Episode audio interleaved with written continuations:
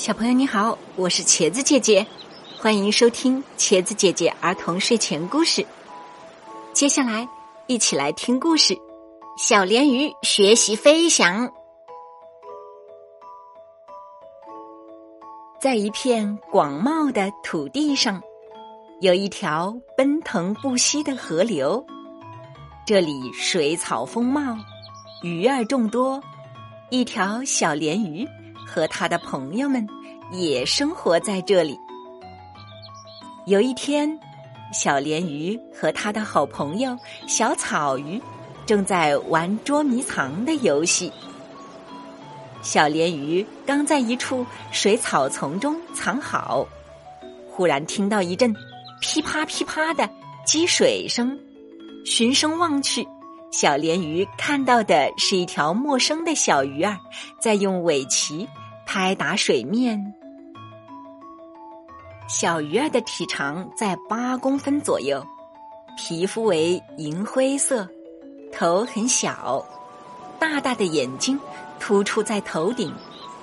它的脊背尾柄较平，腹部很大，看上去就像一把正在使用的斧头一般。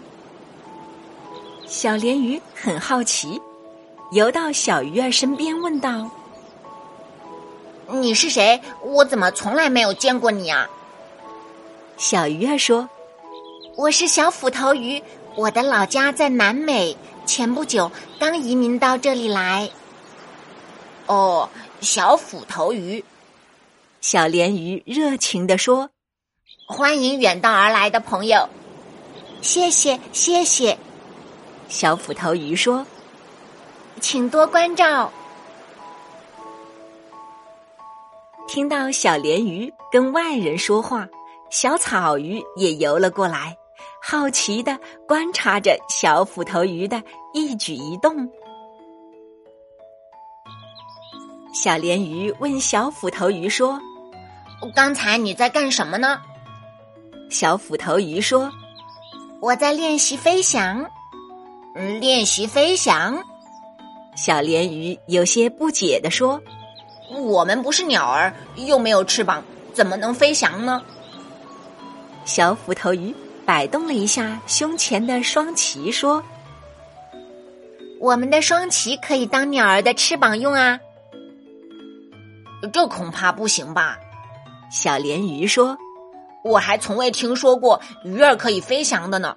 再说了，我们生活在水里。”飞翔与我们有什么关系呢？小斧头鱼说：“有一种鱼叫飞鱼，你知道吗？”小鲢鱼摇摇头，表示自己不知道。小斧头鱼说：“我听一只小燕子说，飞鱼是一种生活在大海里的鱼儿，在遇到大鱼追捕的时候，它能跃出水面。”像鸟儿张开翅膀那样，张开双鳍，冲向空中，以此来躲避大鱼的追捕呢？能行吗？小鲢鱼试着用双鳍拍打了一下水面，结果只是向前游动了一点点，根本就跃不出水面。不行，不行！小鲢鱼说：“这个动作太大了，我做不来。”再说了，我们鱼儿根本就没有必要要练习飞翔。如果是为了躲避大鱼的话，我们还不如练习捉迷藏呢。看到大鱼来了，赶快藏到水草中去呢。小斧头鱼说：“藏到水草中当然是个办法，可是如果遇到那种也能在水草中找到我们的大鱼，我们就没有办法了。哪就那么巧呢？”小鲢鱼说：“我在这里生活了很长时间了，还从未遇到过水草里找到我的大鱼呢。有备无患呢。”小斧头鱼说：“以前没遇到大鱼追捕，不代表以后遇不上大鱼，还是多掌握一些躲避敌人的方法为好。”这时，小草鱼有些不耐烦地说。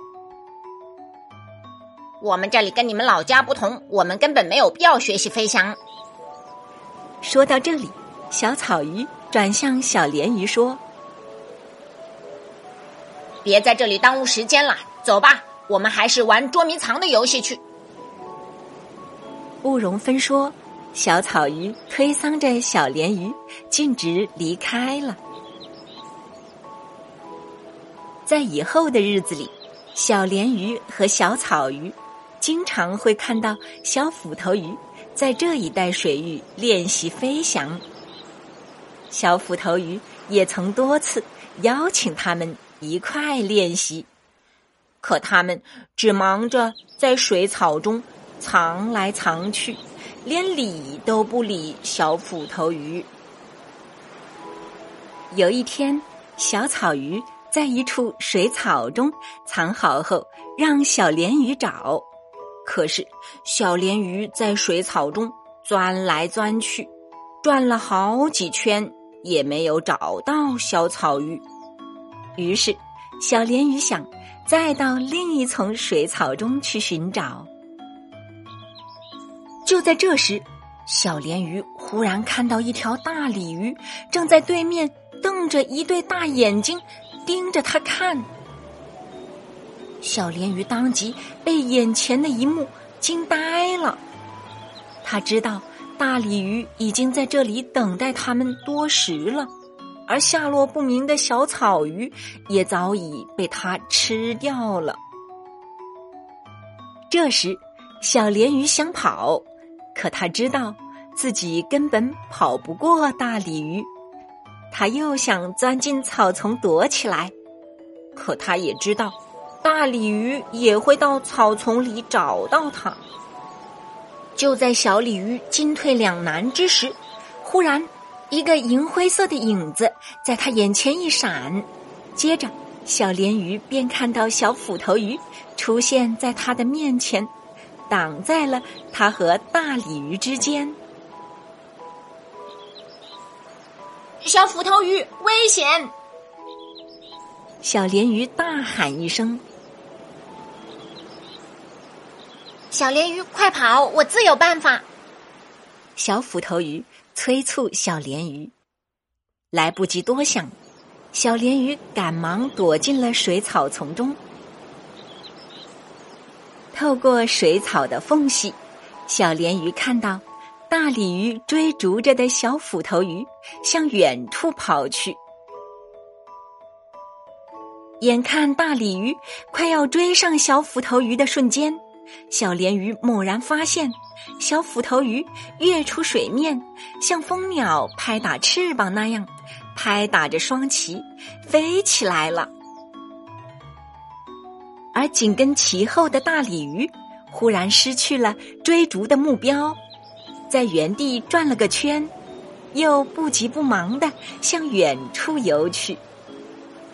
小鲢鱼悬着的心终于放下来了。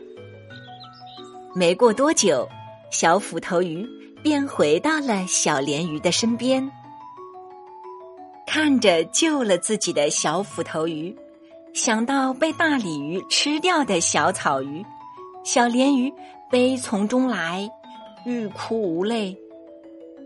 小斧头鱼安慰小鲢鱼说：“别想那么多了，以后好好练习飞翔，就不怕大鲤鱼了。”小鲢鱼点头答应，在以后的日子里，人们经常看到一条小鲢鱼跟在一条小斧头鱼的后面，摆动尾鳍，用力击水，然后腾空而起。